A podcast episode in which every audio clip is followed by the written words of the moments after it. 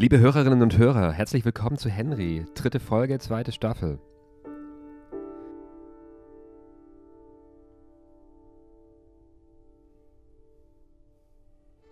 Das ist Peteris Vasks, ein in Lettland geborener Komponist, und das Klavierquartett. Also Geige, Bratsche, Cello und Klavier, komponiert 2001. Henry lädt euch ein, das Stück zu hören, ohne euch vorher oder währenddessen viele Gedanken zu machen. Das kann nach diesem Podcast oder davor passieren, weil das ganze Stück gibt es wie immer in der App. Ich sage nochmal die Internetadresse: henry-recommends.com. Das ist der Anlaufpunkt, wenn ihr mehr wollt als nur Worte. Unsere Worte.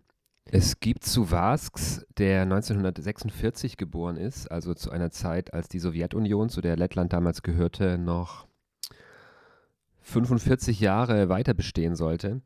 Ein Text zu ihm von äh, Stephen Jackson und dieser Text ist 1995 in der britischen Zeitung Sunday Telegraph erschienen. Sehr gute Bemerkungen, sehr gute Interpretation und auch Zitate von Vasks.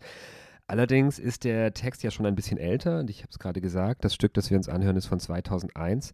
Deswegen werden wir versuchen, die feinen Bemerkungen von Jackson heute so ein bisschen weiter zu schreiben und dafür treffen wir uns gleich mit Tatjana Frumkis. Tatjana Frumkis ist eine in Russland geborene Musikwissenschaftlerin. Sie hat bis 1969 am Moskauer Tschaikowski-Konservatorium Musikwissenschaft und Musikpädagogik studiert. Seit 1991 lebt sie in Deutschland und hat sehr viele Publikationen und Texte zu russischer Musik und Musik aus der ehemaligen UdSSR geschrieben, tut das immer noch für russische und deutsche Publikationen. Sie arbeitet für Radio- und Fernsehsender und arbeitet oft auch ähm, mit Konzertveranstaltern zusammen. Hallo Henry.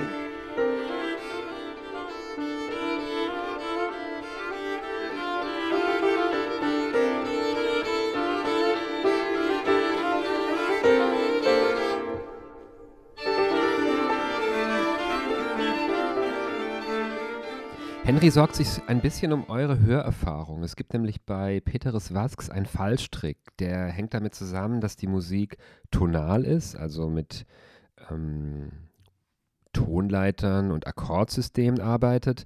Äh, viele sagen, sie ist einfach schön, sie spricht uns an. Und jetzt ist die Falle, das irgendwie als sentimentale Filmmusik zu sehen. Wenn man das macht, verpasst man alles.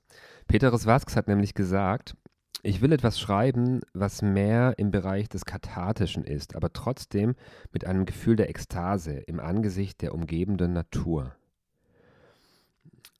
Ende Zitat. Also Katharsis und Ekstase, wie kriegt man die beiden zusammen? Es gibt von Vasks noch ein weiteres Zitat, das uns vielleicht dabei hilft. Nämlich, die Natur wurde nicht für uns erschaffen, sie ist für sich selbst, wie die Musik auch. Natur ist ein wichtiges Stichwort, davon spricht auch später Frau Frumkis. Aber dieser Begriff nur für sich selbst, einfach da. So lädt euch Henry ein, das Stück zu hören. Ihr könnt das Stück auf eurem Smartphone hören, dabei spazieren gehen, in die Welt schauen. Aber vielleicht ist es ein Versuch wert, sich nicht die üblichen Geschichten zu erzählen, die mit dem vermeintlichen Ausdruck dieser Musik zusammenhängen. Also vielleicht ohne Sentimentalität und ohne Angst vor der Traurigkeit in die Welt zu schauen und die Musik zu hören, sondern gleichmütig zu sein, die Dinge einfach dazulassen. Dazu passen auch die Satzbezeichnungen im Klavierquartett. Also generell hat Vasks seine Stücke oft mit programmatischen Titeln versehen. Zum Beispiel heißen die dann Präsenz oder Botschaft oder Landschaft mit Vogel oder Landschaft für Vogel. Dieses Stück ist einfach das Klavierquartett und die einzelnen Sätze haben italienische Bezeichnungen. Preludio, Tanz, dramatischer Gesang, Passacaglia, Hauptgesang, Nachspiel würden die übersetzt lauten. Jetzt ist die letzte Chance, nochmal den Würfel zu drehen und das Klavierquartett von Peteris Vasks zu hören, bevor unser Gespräch mit Tatjana Frumkis beginnt. Wie haben Sie Peteris Vasks kennengelernt? Ich würde sagen, das ist eigentlich nicht äh, Begegnung mit ihm persönlich, aber zuerst mit seiner Musik. Also das war 82 äh, und äh, Sowjetunion damals hat ihre 30-jährige Jubiläum gefeiert. Das müssten 50 Jahre sein, oder? Natürlich, 50 Jahre. Und das war eine große Feier und das war typisch sowjetisch damals, dass jede Republik muss ihre Kunst, ihre Kultur in Moskau vorstellen. Und äh, insbesondere Musik auch. Und im großen Saal, äh, Sowjetischer Komponistenverband, war eine Serie von Konzerten von jeder Republik. Und einer von diesen Republiken war Lettland. Und ich muss sagen, ich war delegiert von, äh, von Zeitschrift Sowjetskaya Musika, sowjetischer Musik, über diese Konzerte zu berichten. Und äh, plötzlich war eigentlich ein unglaublicher, großer Eindruck von seinem ganz bescheidenen Stück ja, ist, äh, nach der verschiedenen Ensemble, Orchester und so weiter, plötzlich ist eine Flötistin aufgetaucht, nur eine Frau mit Flöte und sie hat angefangen, dieses fantastische Stück äh, Paysage Spitze, Landschaft mit Vogel. Und Flötisten muss nicht nur spielen, auch singen. Ich weiß nicht, ob Sie das Stück gehört haben. Das ist ein fantastisches Stück. Und das war ein wunderbares Stück ganz frisch, ganz neu für mich. Und ich war begeistert wirklich von dem Stück. Und in meinem Bericht habe ich das Stück eigentlich besonders irgendwie mit großer Begeisterung beschrieben und äh, eigentlich meine Eindrücke ausgedrückt. Und dann in einiger Zeit, weiß ich nicht, vielleicht in einem Monat, kann ich mich nie genau erinnern, habe ich plötzlich eine Postkarte bekommen von Peter des Wasks und ich erinnere mich daran, dass er geschrieben hat, vielen Dank für Ihr Verständnis. Es gibt so wenig Kritiker, die wirklich gut eine Musik verstehen können und besonders das Stück, das irgendwie ungewöhnlich ist. Und sie haben genau so interpretiert, wie ich das gedacht habe. ja, und das war natürlich für mich sehr schmeichelhaft und ich war sehr zufrieden. Es gibt ja die Geschichte, wie Sie nach diesem Erlebnis die Noten für das Werk von Vasks, nämlich Buch für Cello, an den Hamburger Verleger Jürgen Köchel gegeben haben, diesen fantastischen Menschen, der Sachen von Alfred Schnittke, Schostakowitsch und anderen aus der Sowjetunion geschmuggelt hat. Vielleicht können wir kurz über diese Präsenz der Obrigkeit sprechen, des Staates. Das war auch schon in unserer letzten Folge von Henry mit Richard Strauss ein Thema. Also, wieso mussten zu dieser Zeit Noten geschmuggelt werden? No, no, weil es ist eine Bürokratie, eine schreckliche Bürokratie. Sie durften nicht die Noten einfach schicken. Ja, oder alle haben das gemacht. Aber äh, es musste eigentlich von sowjetischen Komponistenverband genehmigt wurden. Und sie waren total eifersüchtig, dass diese Komponisten eigentlich äh, interessant waren, aber nicht offizielle Komponisten und so weiter. Sie haben tausende Hindernisse gemacht und so weiter. Das war furchtbar. Und diese Bürokratie und diese staatlichen Verordnungen, die haben sich ja auch auf Vasks ganz persönlich und seine frühe Karriere ausgewirkt, oder? Also er durfte nicht sofort das studieren, was er wollte oder wo er wollte. Ja, ja, und er durfte nicht sein Studium in Riga anzufangen. Gott sei Dank wurde er in Vilnius aufgenommen. Aufgenommen und nur dann, nur, nur dann, äh, als er angefangen Kontrabass zu spielen, dann wurde er äh, eigentlich in Riga, äh, durfte er weitermachen. Das war sowjetische Bedingungen. Also Priestersohn, das war irgendwie eine ganz große, schreckliche Flecke in ihrer Biografie, dass sie mit äh, solchen eigentlich Leuten verbunden sind und so weiter. Und dann ist er irgendwie doch seinen Weg gegangen. Sie haben ja gerade erzählt, wie er zu diesem Feiertag der Sowjetunion als junger lettischer Komponist ähm, präsentiert wurde, wo sie ihn entdeckt haben. Hat sich jetzt durch diesen Zusammenbruch der Sowjetunion 1991 für ihn nochmal viel verändert? Gab es eine neue Freiheit? Es ist wirklich, es ist ein ganz schwieriges Problem. Also, das betrifft alle, äh, alle Komponisten aus ehemaliger UdSSR. eigentlich in, unter ganz schwierigen Bedingungen haben alle gearbeitet, ja, Schnittke, Schostakowitsch und Komponisten aus ehemaligen. Oder es ist sehr aus verschiedenen Republiken und so weiter.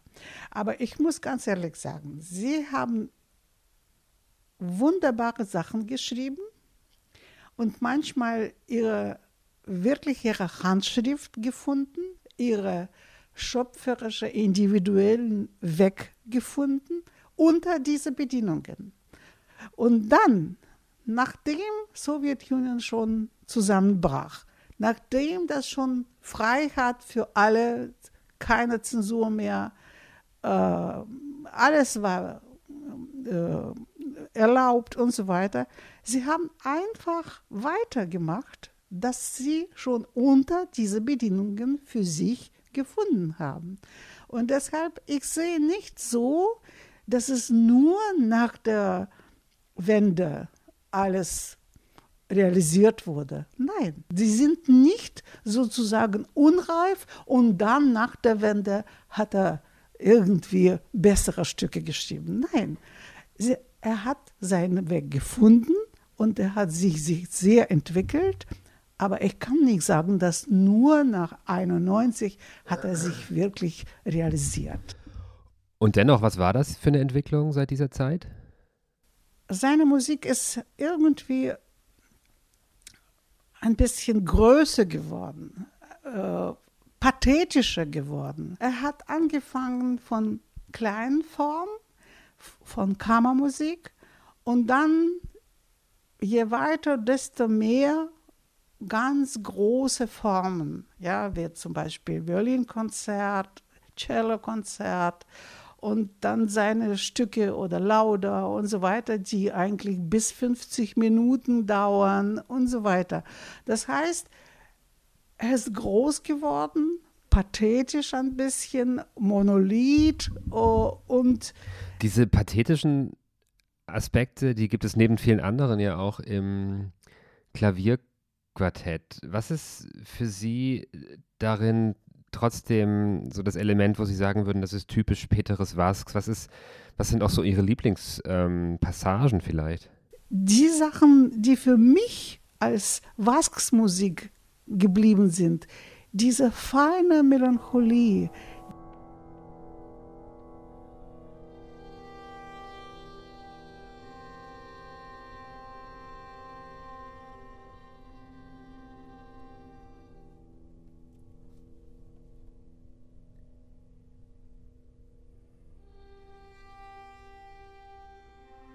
diese ganz leise, modale äh, Landschaften sozusagen. Ja, modale in dem Sinne, dass einfach, das ist eigentlich nicht so dissonant, wie das eigentlich äh, mit äh, sogenannten zeitgenössischer Musik verbunden ist, aber eigentlich eine, eine einer Sprache, die von Folklore kommt, die von Minimal Music kommt und so weiter. Es ist eine Sprache von Tonalität, für neue, sogenannten neue Tonalität kommt. Also alle Sachen, die eigentlich aber Perth mitgebracht, Goretzky mitgebracht, also Komponisten, die eigentlich wie neu tonal, Tonalität und einfache sozusagen in Einführungszeichen Sprache wiederentdeckt. Also Perth von Gregorianik und Vasks und andere Komponisten von Folklore und so weiter. Also es ist eine Richtung, die in 70er Jahren sich sehr entwickelt. Ja, und das ist eigentlich mit sogenannten neue Folklorewelle auch verbunden ist. Und für Vasks ist es nicht auch Folklore und er sagt selber, dass er sehr mit seinen Wurzeln verbunden ist. Also Wurzel bedeutet nicht nur eigentlich äh, lettische Landschaften, wunderbare äh, Natur und so weiter, aber auch äh, musikalische Wurzeln. Ja? ja, und dann scheint es noch sowas wie so einen persönlichen Sturm und Drang bei ihm zu geben, oder? Also man liest das an vielen Stellen, dieses ähm, Streben von ihm in der Musik, den Weg von Dunkelheit ins Licht zu zeigen, ein, ein positives Signal zu geben für das Land und für die Menschen. Und das ist jetzt auch im Klavierquartett beinahe so ein Sturm und Drang, oder? Er will wirklich diesen, dieses Bemühen der menschlichen Seele so ähm, nachzeichnen. Kann man das sagen?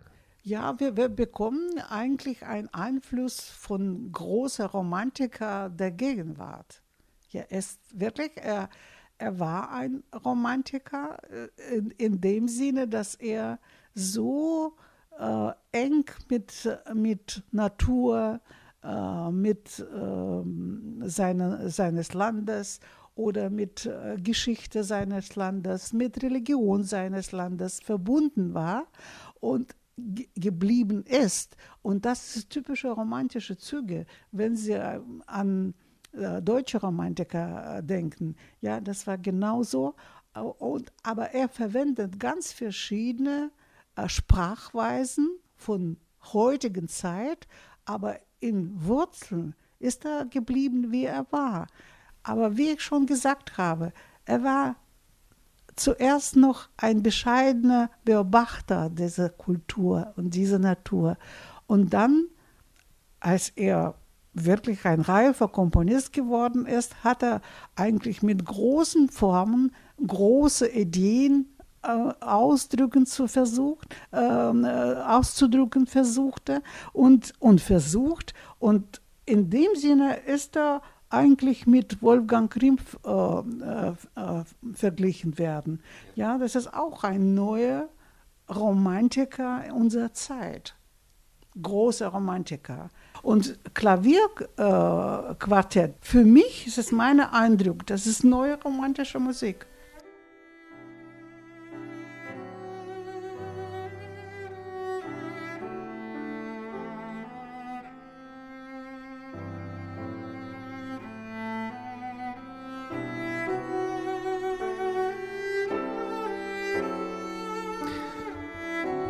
Neue romantische Musik. Liebe Hörerinnen, liebe Hörer, schon wieder ein Komponist, der mit dem System zu kämpfen hat, aber wir können Strauss aus der letzten Folge und Peteris Vasks charakterlich und psychologisch wohl kaum vergleichen.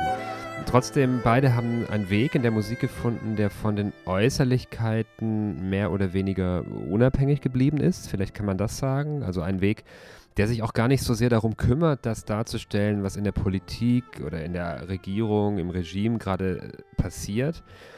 Und das ist nächste Woche möglicherweise ein bisschen anders. Da kommt ein Komponist zu Henry, dessen Namen Tatjana Frumkis in dieser Folge auch schon genannt hat. Mehr verrate ich nicht. Bleibt dran. Henry und das Team wünschen euch schöne Spaziergänge und Hörreisen mit Peteris Vasks.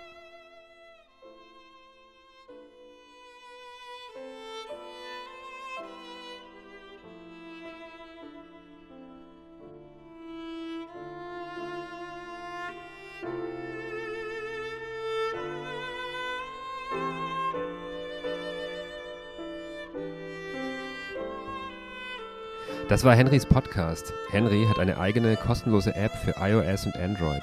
Dort gibt es die Musik zum Podcast und weiteres Begleitmaterial. Für das Henry Gesamterlebnis holt euch die App. Mehr Infos auf henry-recommends.com. Danke an die Musiker Matthias Halvorsen, Artyom Schischkow, Mischa Pfeiffer, Michael Rauter. Danke auch an Tatjana Frumkis für das Interview.